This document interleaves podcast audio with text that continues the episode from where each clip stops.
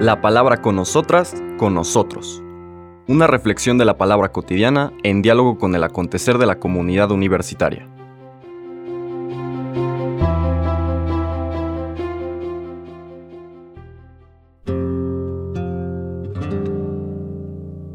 Hola, buenos días.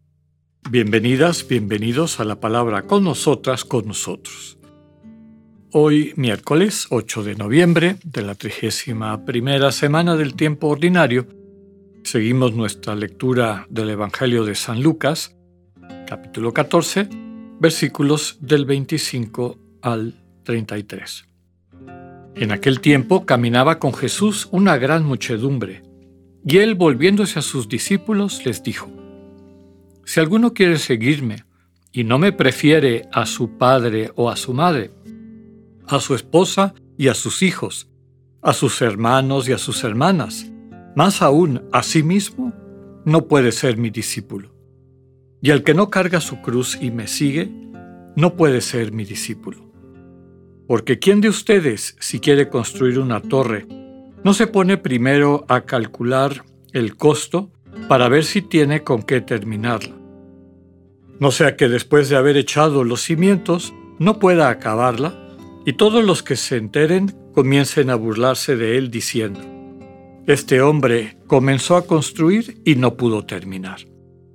¿O qué rey que va a combatir a otro rey no se pone primero a considerar si será capaz de salir con diez mil soldados al encuentro del que viene contra él con veinte mil.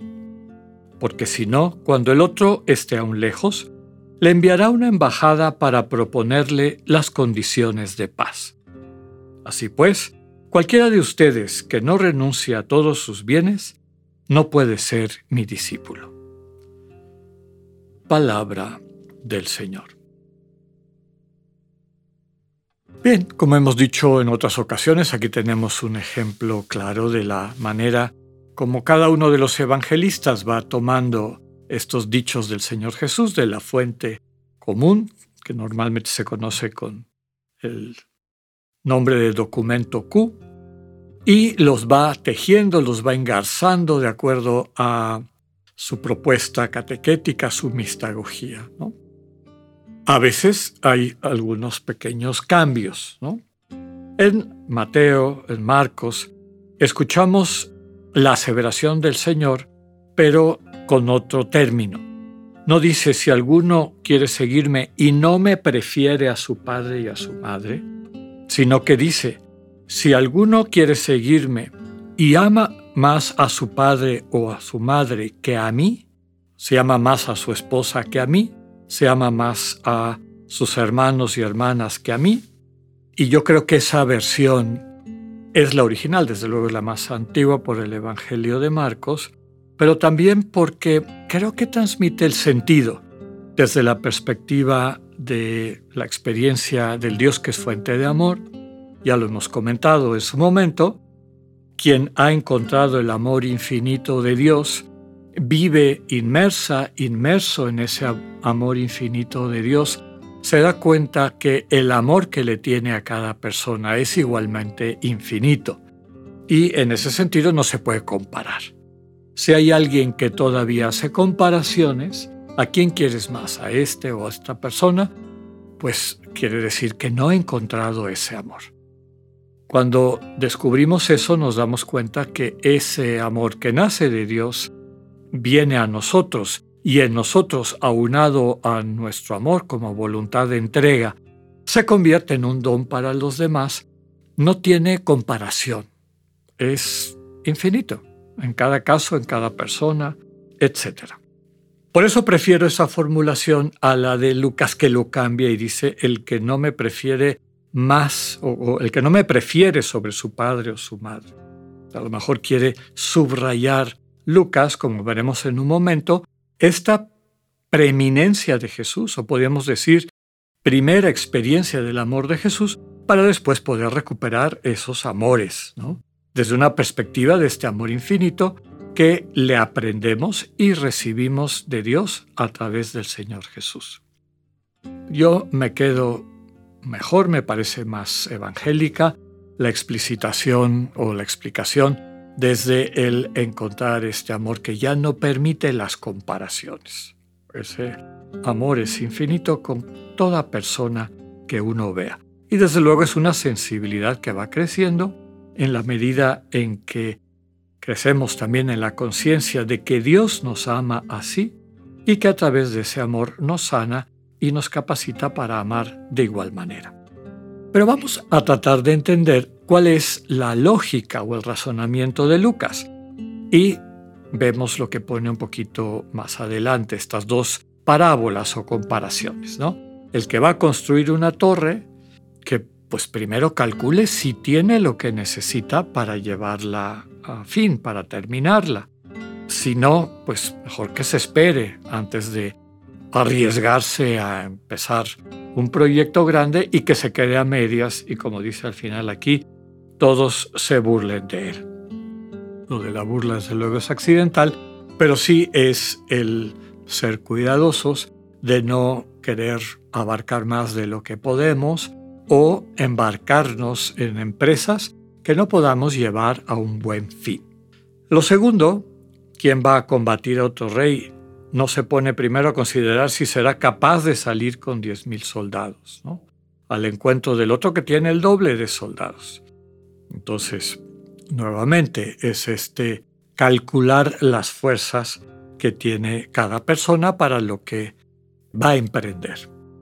Desde luego que no es un consejo para la formación de negocios o de empresas, aunque tiene pertinencia desde luego, sino que está hablando de la empresa de tu vida y del centro de la empresa de tu vida que es tu capacidad, tu vocación para amar.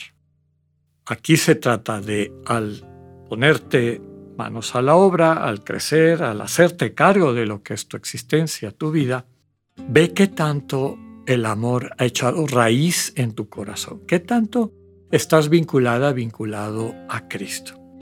Si estás vinculada, vinculado a Cristo, ese amor pues no tiene fin en tu corazón. E inclusive en situaciones de desamor radical, y pensemos en los mártires cristianos de los inicios de nuestra fe, ese amor da inclusive para ir en paz al martirio, orando, exhortando, mostrándoles cariño y mostrándoles, este, digamos, reconocimiento en cuanto humanos e hijos e hijas de Dios a las personas que los estaban martirizando. ¿no? Eso solo lo puede vivir quien tiene las raíces bien profundas en el amor de Dios. Entonces, ¿de qué están hablando estas dos parábolas? ¿Qué tan vinculado, qué tan vinculada vives al amor de Cristo? Ve en tu cotidianidad cómo se manifiesta esto en tu vida y en tus interacciones y ten cuidado de no querer abarcar más de lo que puedas, porque puede ser que termines no solamente no dando el testimonio del amor divino, este amor infinito e incondicional, sino inclusive dar un contratestimonio que en vez de ayudar al proyecto de la buena noticia de Dios, pues termine socavándolo o saboteándolo. Aquí la clave es eso, qué tan unido, unida me vivo con Cristo. Y eso no es abstracción, no son buenas intenciones, es el tiempo dedicado a estar en soledad y silencio en la compañía del Señor. Sin lugar a dudas, yo te puedo asegurar que Él, si le regalas el tiempo, recordemos que no es magia, es un itinerario, un camino que hay que seguir, si le das ese tiempo, si se lo consagras, irá transformando tu vida para bien, para que a su vez tú puedas compartir esa vida con la gente que te rodea. La última frase de la lectura Cualquiera de ustedes que no renuncie a todos sus bienes no puede ser mi discípulo. Cualquiera de ustedes que no me entregue, ponga al servicio del amor, al servicio de la buena noticia, todo lo que es y tiene, pues no se puede considerar mi discípulo. Y esto no por un capricho de orgullo del Señor, sino precisamente para que no terminemos engañándonos a nosotras mismas y a nosotros mismos, ¿no? Como hemos visto con muchos devotos de palabra, pero cuya vida no tiene nada que ver con los sentimientos de Cristo. Entonces aquí la clave es que unidos al amor del Señor, descubramos que habita en nosotros y podemos compartir un amor que es igualmente infinito, que elimina todas las comparaciones, a todo el mundo lo amamos con ese mismo amor infinito, sabiendo que estamos con las raíces en el Señor, así hacernos cargo de la misión de llevar la buena noticia que nos confía. Que tengan un buen día, Dios con ustedes.